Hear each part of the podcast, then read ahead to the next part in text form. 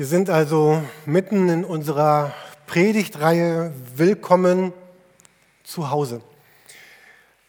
In der ersten, Im ersten Teil ging es darum, dass es eine Sehnsucht gibt, nach Hause zu kommen und dass Gott uns nach Hause einlädt. Der zweite Teil, dass, dass diese Menschen, die jetzt nach Hause kommen, eine, eine Gemeinschaft bilden. Dass Gott diese Menschen zusammenstellt mit all ihren Kanten und Ecken und ihren Stärken, aber zusammengestellt hat in eine Gemeinschaft. Und in dem dritten Teil, der eigentlich schon letzten, letzte Woche begonnen hat, geht es darum, noch einmal zu verstehen, wer eigentlich dieser Gott ist, der uns in, nach Hause eingeladen hat, zu erkennen, wer ist dieser Gott, wer, wer ist dieser Vater und dass das dann Einfluss auf das Leben der Menschen hat, die, die nach Hause gekommen sind. Ich möchte uns noch einmal diesen Text zeigen, den ich eben schon gelesen habe und ihn noch einmal lesen aus Römer 8. Und das, das Anliegen von diesem Text ist, ich denke, dass Paulus uns noch einmal vor Augen stellen möchte, wer sind denn was bedeutet das, nach Hause zu, gekommen zu sein, zu Gott, in diese Gemeinschaft? Was, was, was macht das aus? Und wie stehen wir eigentlich jetzt zu Gott, der uns nach Hause gerufen hat? Und wie wird das unser Leben verändern? Also noch einmal dieser Text aus Römer 8. Deshalb verhaltet euch nicht wie ängstliche Sklaven. Vielleicht könnte man auch sagen, heute verhaltet euch nicht wie Menschen, die gar nicht wissen, wie, wie stehen sie zu Gott wirklich. Vielleicht kennt ihr das, man, man, man besucht jemanden und man ist sich gar nicht so ganz sicher, wie, wie stehe ich eigentlich zu dieser Person. Und je nachdem, ob ich weiß, wie ich zu dieser Person stehe, werde ich mich ganz anders verhalten, ganz anders fühlen, ganz anders sein, ganz anders auftreten. Er sagt, wir sind doch Gottes Kinder geworden und dürfen ihn aber Vater rufen. Denn der Geist selbst bestätigt uns tief im Herzen, dass wir Gottes Kinder sind. Und als seine Kinder sind wir auch Miterben an seinem Reichtum. Denn alles, was Gott seinem Sohn Christus gibt, gehört auch uns. Denn wenn wir an seiner Herrlichkeit teilhaben wollen, müssen wir auch seine Leiden mit ihm teilen. Es gibt einige Stellen in der Bibel, die überschlagen sich geradezu darin, zu erzählen, zu erklären, wer Gott ist, wie Gott ist. Hier sind diese Worte auch benutzt wie, wie, wie Reichtum, äh, Miterbe seiner Herrlichkeit. Vielleicht kennt ihr andere Worte, Psalm, äh, Texte, wie zum Beispiel Psalm 19. Der, der Himmel verkündet die Herrlichkeit Gottes. Das Firmament bezeugt seine wunderbaren Werke. Ein Tag erzählt's dem anderen und eine Nacht teilt's der anderen mit. Ohne Sprache und ohne Worte, lautlos ist ihre Stimme. Doch ihre Botschaft breitet sich aus über die ganze Erde und ihre Worte über die ganze Welt. Gott sagt, am, am besten bin ich darin zu erkennen, wenn ihr euch anschaut, wie ich gehandelt habe. Gott hat sich gezeigt in, in der Geschichte mit, mit den Menschen, die sich auf ihn eingelassen haben. Es war nicht Gottes erstes Anliegen, uns, uns ein Buch zu geben, uns die Bibel zu geben und zu sagen, so, hier ist ein Lehrbuch über die Theologie, nun, nun schaut bitte herein, sondern die Bibel ist ein, ein Buch, eigentlich ist es ein, ein Geschichtenbuch, ein Buch, das die Geschichte erzählt, die Gott mit den Menschen gehabt hat. Es ist, die Bibel ist zuallererst der, der Bericht seiner, seiner Taten, wie Gott mit Menschen umgegangen sind und wie Menschen danach auch mit Gott umgegangen sind. Und wenn wir sehen, wie Gott handelt, wie Gott ist, dann bekommen wir eine Ahnung davon, wer er ist und wer er für mich ist. Oder zum Beispiel Offenbarung 4, Vers 11. Du bist würdig, unser Herr und Gott, Herrlichkeit und Ehre und Macht entgegenzunehmen denn du hast alle Dinge geschaffen. Weil du es wolltest, sind sie da und sie wurden geschaffen. Wenn man jemanden aus dem, aus dem Judentum zur Zeit von Jesus gebeten hätte, zu beschreiben, wer ist denn Gott? Und wenn man heute auch einen Juden beschreiben würde, wer ist denn Gott, dann, dann würde er zuerst erzählen, was, was Gott getan hat. Gott ist, unser Gott ist der Gott, der, der die Welt geschaffen hat, der unser Schreien gehört hat, als wir versklavt waren, der uns aus Ägypten geführt hat, durch, durch die Wüste hindurch. Er, der uns, uns fähig gemacht hat, uns gegen die ganzen drohenden Mächte zu erheben, die, die gegen uns waren.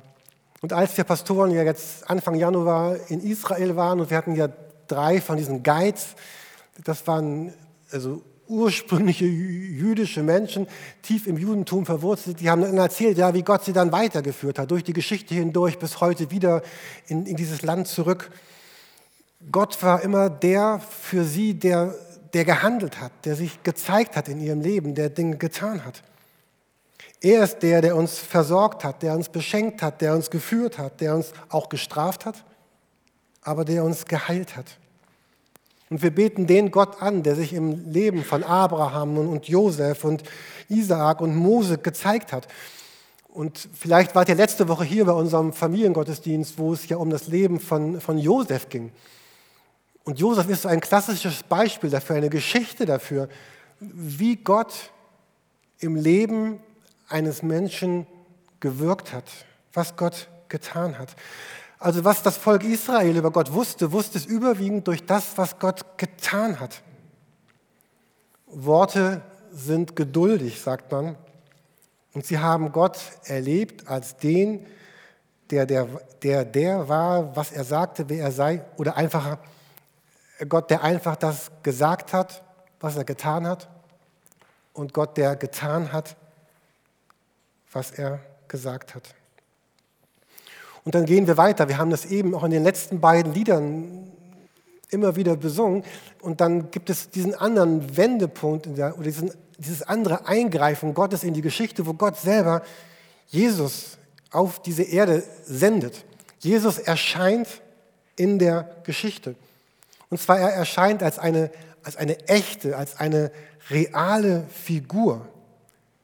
Und in der Bibel heißt es einmal, nachdem Gott sich in früheren Zeiten auf verschiedene Weise durch Propheten und, und durch alle möglichen Dinge gezeigt hat, am Ende, also in der Mitte, also erscheint er durch Jesus Christus selber.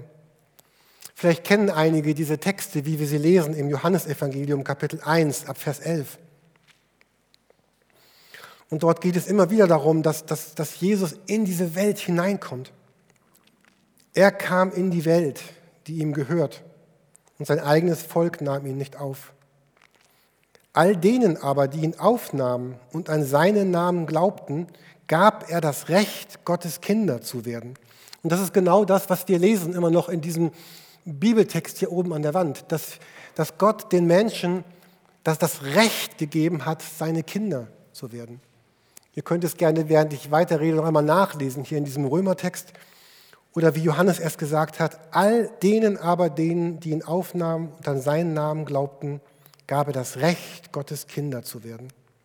Sie wurden durch das weder durch ihre Abstammung noch durch menschliches Bemühen oder Absicht, sondern dieses neue Leben kommt von Gott. Und dann geht es wieder in Vers 14 um diese Geschichte. Er, der das Wort war, wurde Mensch und lebte unter uns.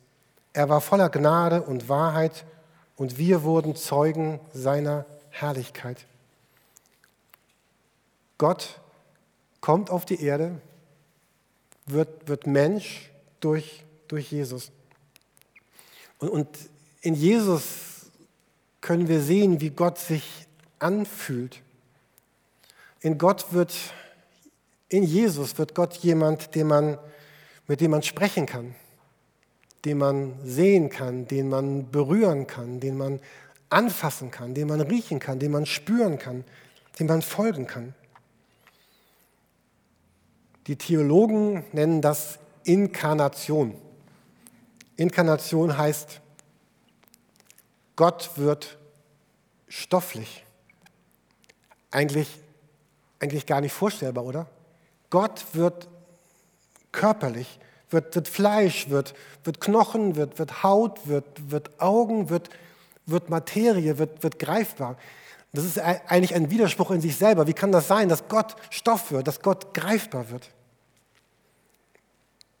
Wollt ihr noch ein Fremdwort lernen? Ähm, ich habe noch zwei für uns. Die Theologen sprechen von der Transzendenz, also ist das, wenn Gott weit weg ist, oder von der Immanenz, wenn Gott ganz da ist. Gott wurde also immanent, das heißt auf Deutsch, Gott war plötzlich drin. Er war, er war Teil davon. Er war in unseren Grenzen. Er lebte nach den Gesetzen, Gesetzmäßigkeiten der Menschen. Er hatte Hunger, er hatte Durst. Ich denke mal, dass er vielleicht nicht krank war, wie, wie einige von uns gerade. Äh, aber er, er wohnte in uns, zwischen uns, bei uns, bei den Menschen. Und, und Jesus auf der Erde, er, er und darum geht es mir heute Morgen, er, er macht etwas. Er tut etwas. Er, er handelt, er redet, er heilt, er berührt, er wird berührt, er weint, er ist zornig, er ist hungrig, er ist müde. Und, und Gott wirkt durch die gesamte Geschichte. Und dieser Gott, der sagt, komm nach Hause zu mir, ist ein Gott, der theologisch gesagt inkarniert und immanent ist oder einfach deutsch als Mensch unter Menschen, einer wie du, einer wie ich, einfach da. Also wenn wir uns fragen wollen in dieser Predigt, wer, wer ist denn dieser Gott, der, der sagt, ich lade dich ein, willkommen zu Hause, komm nach Hause, lebe zu Hause, dann ist das dieser Gott, der, der solch ein starkes Interesse an, an meinem und unserem Leben hat, dass er selber sich in unser Leben hineingibt. Ein Gott, der mit uns Geschichte, anders, ich bin schon einen Schritt zu weit, ein Gott, der Geschichte geschrieben hat. Und wenn wir jetzt darauf gehen, was bedeutet das für unser Leben, dann ist Gott nicht, dieses eingeladen werden nach Hause bedeutet nicht, dass Gott jetzt möchte, dass wir, dass wir ein Buch auswendig lernen, wie diese Bibel, oder dass wir sagen, ja, wir, wir halten all das für wahr, was hierin steht. Das tue ich natürlich. Das heißt natürlich, ich tue das. Also ich, ich glaube, dass das wahr ist, was hier steht. Aber was Jesus mit, mit, mit mir wollte und was Jesus mit, mit dir möchte, ist, dass ich sage, ich möchte jetzt, dass sich dass ich mein Leben jetzt auch verändert. Dass ich jetzt mit Gott Geschichte schreibe oder dass Gott mit meinem Leben Geschichte schreiben darf. Ganz oft erlebe ich Menschen, die sagen, ich habe mich von dieser Institution Kirche abgewandt und ich will mit Kirche überhaupt gar nichts mehr zu tun haben, weil ich, ich finde, Kirche ist irgendwie scheinheilig oder doppelzüngig oder unecht oder, oder inkongruent oder nicht wahr. Ich hatte ja letztes Mal schon ein bisschen von den Verletzungen erzählt, die ja automatisch geschehen werden. Aber manchmal kann ich, kann ich Menschen verstehen, wenn sie sagen, ja, ich habe Kirche manchmal als, ganz, als scheinheilig oder, oder aufgesetzt erlebt. Weil da Menschen sind, die sagen, ich, ich, ich glaube, dass, das dass, das, dass das wahr ist, was hier in der Bibel steht. Aber es ihr Leben gar nicht verändert hat. Und, und deswegen die Aufforderung, die Jesus diesen Menschen gibt, die jetzt zu Hause sind bei ihm, die erste Aufforderung ist nicht, halte all das für wahr, sondern komm und folge mir nach. Und dann, wenn Menschen beginnen und starten, Jesus wirklich nachzufolgen, dann wird all das, was Menschen Kirche vorwerfen, verschwinden. Das Scheinheilige, das Doppelzüngige, das Unechte, es wird nicht mehr da sein. Ich liebe diese Definition vom Christsein, die ich selber erst vor ein paar Jahren zum ersten Mal so gehört habe, dass, Christsein bedeutet, Jesus nachzufolgen oder mit Jesus unterwegs zu sein, um dann gemeinsam mit Jesus zu lernen, immer mehr so zu werden, wie Jesus ist. Christsein bedeutet, mit Jesus unterwegs zu sein, ihm nachzufolgen, um dabei immer mehr zu lernen, so zu sein, wie er ist. Und das prägt dann mein, mein Herz und meine Werte, mein Denken, mein Verstand, meine Entscheidung, mein Umgang mit, mit Geld, mein Umgang mit meinem Körper, mein, meine Werte werden geprägt von ihm. Gott ist der handelnde Gott und er lädt uns ein, mit ihm handelnde Menschen zu sein. Wir gehen sonntags zur Kirche nicht, weil man sonntags zur Kirche geht, sondern weil ich es lernen möchte, vertraut mit Jesus zu sein und weil ich ihn gemeinsam mit anderen Menschen anbeten möchte. Menschen, die beten, vielleicht morgens, abends, mittags, nicht weil man als Christ betet, sondern weil ich, ich möchte meinen Tag beginnen und beenden mit Jesus. Und Menschen, die sagen, ja, ich, ich nehme das ernst, was in der Bibel steht, was dort an, an Gedanken, an Geboten, auch an Anforderungen steht, weil ich glaube, dass es ein echt guter Weg ist, in das Leben hineinzukommen.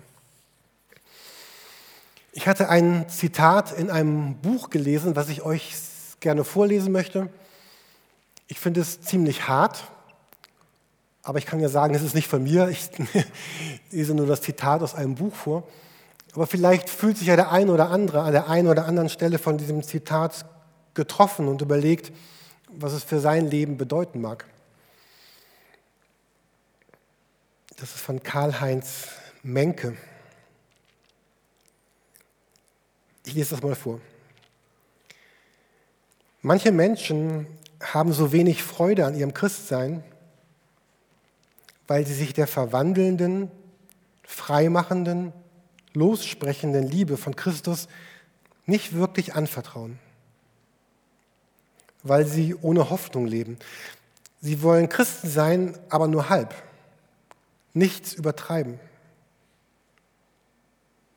Sie sind wie ein Ei, das fliegen möchte, aber sich nicht ausbrüten lässt. Und dabei ist es relativ leicht für ein Ei, ein Vogel zu werden jedenfalls viel leichter als das andere, ein Ei zu bleiben und zugleich fliegen zu wollen. Beides geht nicht. Man kann nicht Christ sein wollen und zugleich bleiben wollen, wo man ist.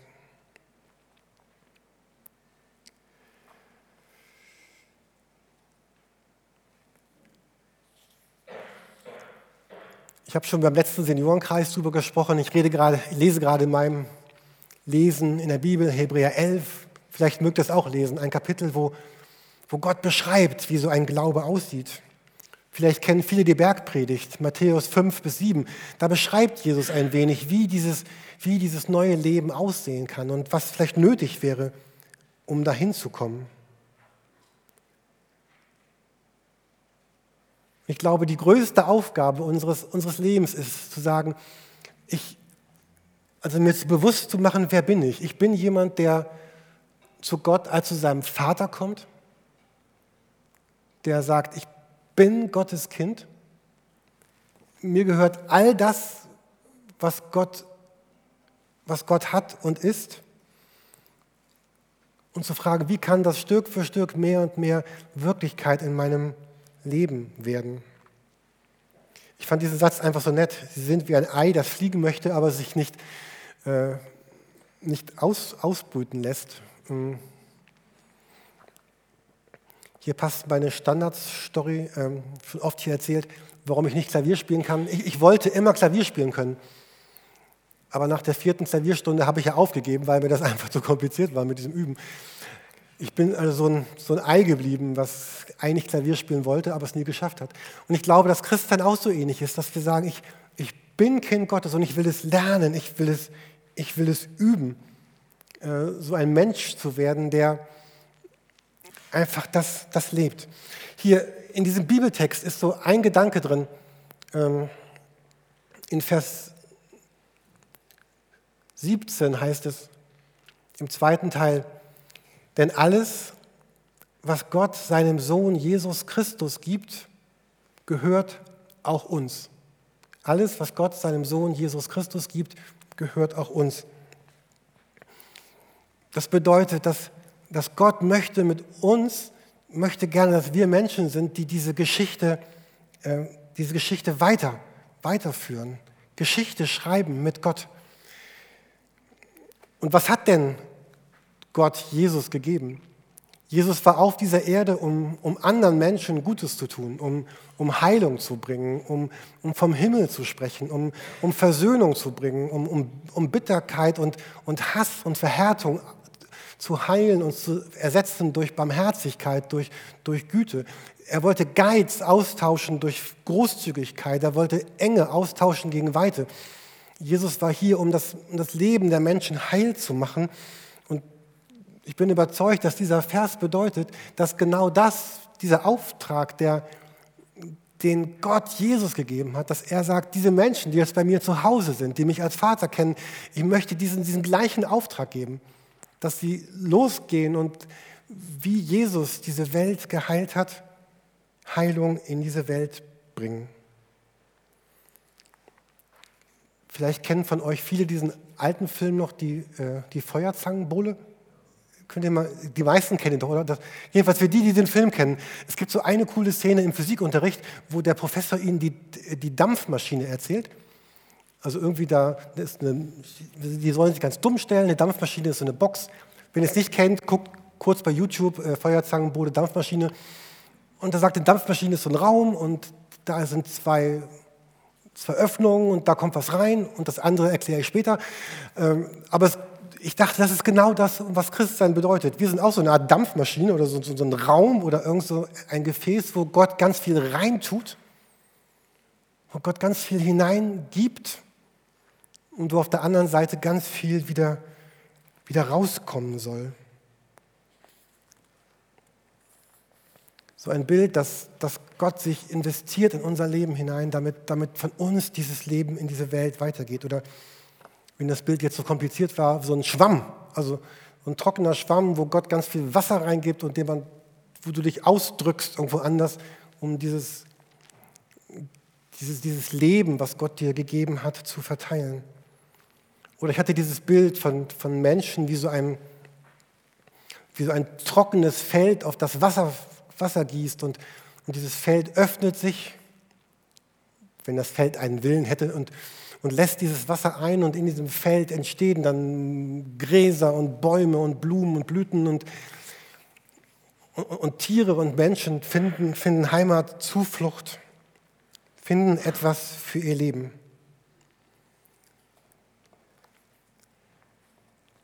Ich möchte uns noch einen Bibeltext zeigen, der mich ähm, gestern sehr bewegt hat. Das nächste Dieser Vers klingt zunächst ganz einfach, aber ich, umso länger ich gestern darüber nachgedacht hatte, umso komplizierter fand ich ihn. Vielleicht auch, weil ich im Kopf nicht ganz, nicht ganz da war gestern. Aber Lukas 9, 48. Da, das scheint mir so ein, ein Bild zu sein für den Glauben. Da sagt Jesus, wer dieses Kind aufnehmen wird in meinem Namen, nimmt mich auf. Und wer mich aufnehmen wird, nimmt den auf, der mich gesandt hat. Dieses Aufnehmen eines Kindes ist ja ein, ist ja ein, ein Bild jetzt dafür, dass, dass da Menschen sind, die, die Gutes tun für andere. In das Leben eines anderen Menschen kommt Gutes durch mich hinein. Und indem ich dem anderen etwas Gutes tue, ist es so, als ob Gott selbst diesem anderen etwas Gutes tun würde. Das ist der erste Teil. Ne? Wer dieses Kind aufnimmt, benehmen wird in meinem Namen. Ich nehme jemanden, ich gebe einem anderen etwas Gutes und es ist so, als ob Gott dem anderen etwas Gutes geben würde. Aber dann diesen nächsten Teil, da wird das Bild umgedreht. indem ich einem anderen etwas Gutes tue, also aufnehme, sagt Gott, nimmst du mich auf. Und indem du mich aufnimmst, nimmst du den auf, der, der mich gesandt hat. Also indem ich einem anderen Gutes tue, ist es so, als würde Gott einem anderen etwas Gutes tun. Und indem das geschieht, tue ich Gott etwas Gutes und er kommt in mein Leben hinein. Und es ist so, als es ist so ein, versteht ihr das? Es ist so ein riesiger, also es ist so ein Kreislauf eigentlich. Also mittendrin kippt das Bild. So, indem ich dem anderen etwas Gutes tue, tut Gott ihm etwas Gutes, aber Gott kommt in mein Leben. Und ich habe mir gedacht, wie, ihr könnt schon mal nach vorne kommen, als Band, ich höre gleich auf. Äh, ähm, ich habe mich gefragt, was könnte das für einen, für einen, einen Kreislauf auslösen, wenn, wie könnte das unsere Welt verändern, wenn, wenn, wenn Christen dieses Prinzip verstehen, was ich gerade versuche zu erklären, äh, dem anderen Gutes tun, bringt Gott in die Welt. Und indem ich das tue, kommt Gott wieder in mein Leben hinein. Das bedeutet, ich, indem ich lebe, indem ich Geschichte mit Gott erlebe, indem ich Gott nachfolge, geschieht das, was Gott für den anderen wollte und was Gott für mein Leben wollte. Und vielleicht sagen wir, ja, das, aber alles, was ich tue, ist so, ist so unvollkommen, es ist so, so unrund, so unfertig. Ich glaube, darum geht es hier gar nicht. Es geht erstmal nur darum, dass wir anfangen, das zu tun, so zu leben und zu verstehen, indem wir uns verströmen für andere, strömt Gott in mein Leben hinein. Und dann geht es immer so weiter. Also ich möchte euch einladen. Ich möchte euch einladen, vielleicht sagst du, gut, Jürgen, du, du redest den ganzen Morgen so stark von, von Jesus und dem Zuhause, aber ich bin noch gar nicht wirklich zu Hause angekommen. Ich glaube, jeder Augenblick in deinem Leben, aber auch dieser hier, könnte so eine Einladung sein, wo Jesus sagt, auch ich, ich möchte dich einladen, komm nach Hause, komm zurück, starte neu. Vielleicht denkst du schon seit Wochen darüber nach, zum ersten Mal oder neu oder wieder ein, ein Leben mit Christus zu führen, dann ergreif diesen Augenblick. Such dir jemanden nach dem Gottesdienst, mit dem du reden kannst, beten kannst, sprechen kannst. Oder du kennst jemanden, den du anrufen möchtest, um, um zu starten, zu sagen, ja Jesus, ich, ich will diese Einladung annehmen, wenn du sagst, willkommen zu Hause. Vielleicht bist du aber auch schon ganz lange in diesem Zuhause und du hast irgendwie gemerkt, ich bin eigentlich jemand, wo sich das Leben ein bisschen verschoben hat, wo sich das Leben dahin verschoben hat, dass es sich immer mehr um mich selbst gedreht hat, dass ich, ähm, ich suche Gott und ich bin aber sehr mit mir selbst eigentlich beschäftigt. Und dieser Vers lädt uns ein, einfach auch von uns wegzuschauen und zu gucken, was ist das Gute, was Gott durch mich in das Leben von anderen Menschen, welche Heilung will Gott durch mich in das Leben von anderen Menschen bringen es zu tun, mich zu verschenken, auch wenn es vielleicht weh tut, weil ich etwas opfern muss. In dem Römer 8 Text zu Beginn war ja auch vom Leiden die Rede. Das ist nochmal eine eigene Predigt wert.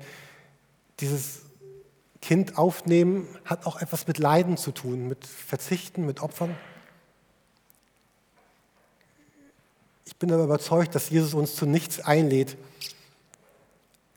wozu uns auch nicht die Kraft und die Stärke und die, ja, die innere Schönheit gibt, es zu tun und zu erleben.